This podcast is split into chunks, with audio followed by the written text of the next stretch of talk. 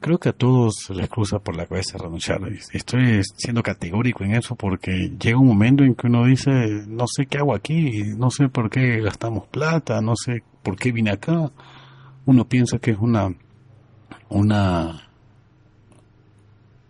algo de momento, algo de que uno lo puede sobrellevar y cree tener todas las herramientas eh, disponibles como para enfrentarlo, pero a veces es, es, es algo realmente la distancia conmueve, sin embargo tus sueños te jalan para el otro lado y esa en ese punto donde uno tiene que decidir qué hacer, ¿verdad?